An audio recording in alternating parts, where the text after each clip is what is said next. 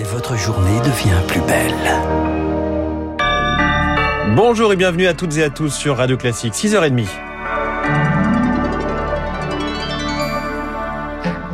La matinale de Radio Classique avec François Geffrier. Et à la une ce matin, Charles Bonner, le pass sanitaire étendu aux 12-17 ans à partir d'aujourd'hui. Il sera exigé pour tous à partir de 12 ans et 2 mois, le temps d'avoir les deux doses. Dans les cinémas, les trains, dans les salles de sport, il faudra que les ados soient munis de leur QR code. Aucune activité à l'école n'est concernée, mais pour les sorties extrascolaires, cela risque de poser un problème, notamment dans l'école de danse Arbalète, dans le 17e arrondissement de Paris. Selon sa directrice, Lara Barbeau-Paro, plusieurs de ses élèves ne sont pas encore vaccinés. Eh ben, ils viennent plus. c'est tout.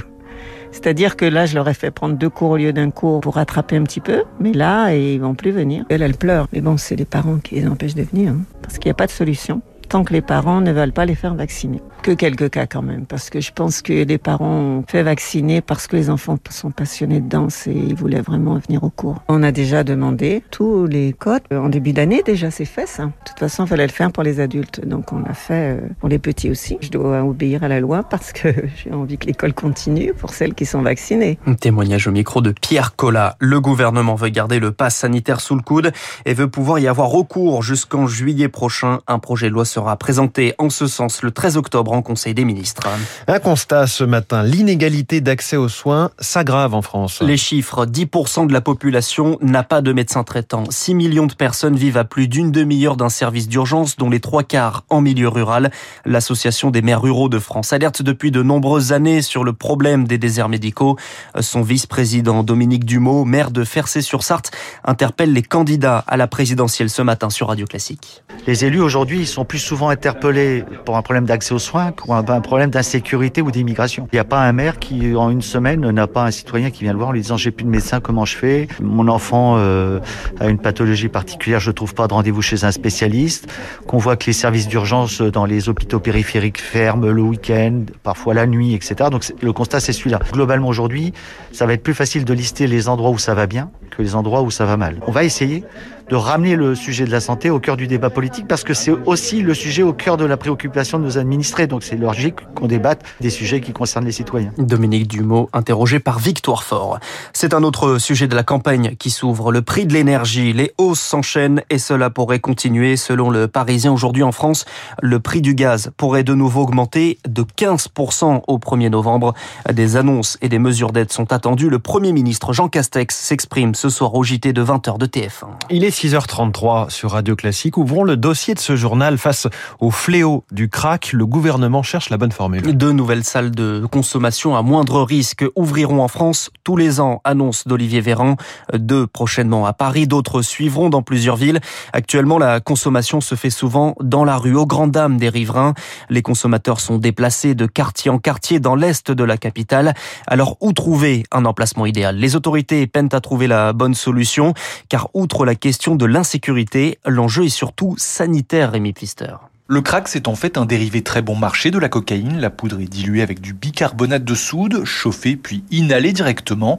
C'est ce mode de consommation qui la rend ultra addictive, explique le professeur Nicolas Simon. Vous transformez quelque chose qui se sniffe en quelque chose qui, par inhalation, va aller dans le cerveau euh, en quelques secondes. C'est un peu comme si vous transformiez un comprimé en perfusion. L'effet positif apparaît très brutalement. Et puis derrière, euh, une baisse des effets avec des sensations désagréables très très importantes. Va avoir qu'une idée en tête, c'est reprendre. La fugacité des effets, 15 à 20 minutes pas plus, oblige les consommateurs à stagner au même endroit, au plus près de leur dealer.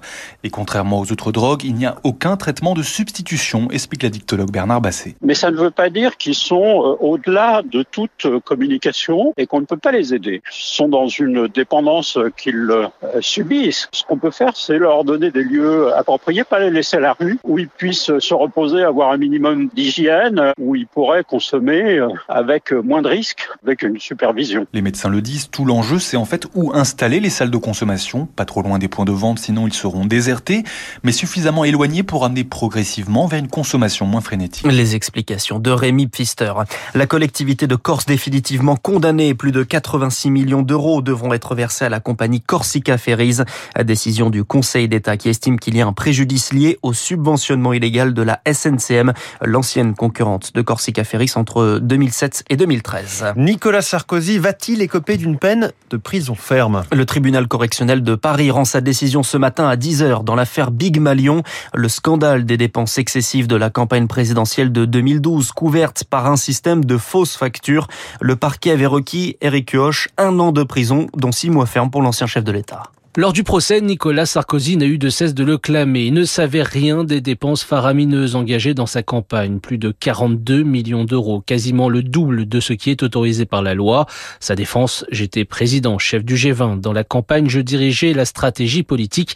Alors, l'organisation des meetings, la sono, l'éclairage, je n'avais pas que cela à faire. Une version peu convaincante pour le parquet et en totale opposition avec celle de Jérôme Lavrieux, le premier en 2014 à avoir reconnu les fautes pour l'ancien directeur directeur adjoint de la campagne, le candidat Sarkozy était forcément au courant justement parce que c'était lui qui définissait la stratégie.